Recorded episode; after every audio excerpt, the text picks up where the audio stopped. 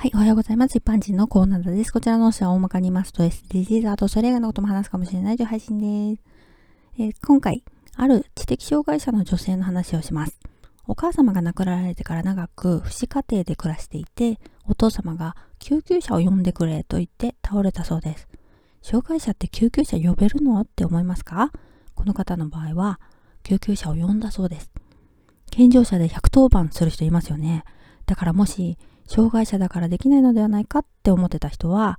障害者だからっていう思い込みがあるかもしれませんね。話を戻しまして、お父様は回復されずお亡くなりになりました。私はちょうどその頃に彼女に出会いまして、精神疾患もあるので、メンタルズタボロの大泣きっていう感じでした。でも、次々と親戚やらお友達やらみんなが心配して駆けつけていて、この人は周りに支えられてるなって思いました。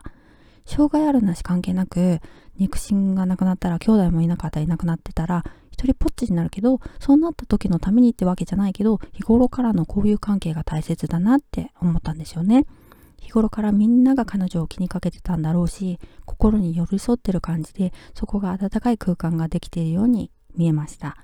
彼女のお父様は知ってるわけじゃないんだけど、もともとのお父様の人柄もあるだろうけど、もしかしたらね、親亡き後のことを考えて、人付き合いを含めて準備というか、人間関係を築いていたのかもしれないなって思ったりします。ではでは今回この辺で次回もお楽しみにまた聞いてくださいね。ではまた。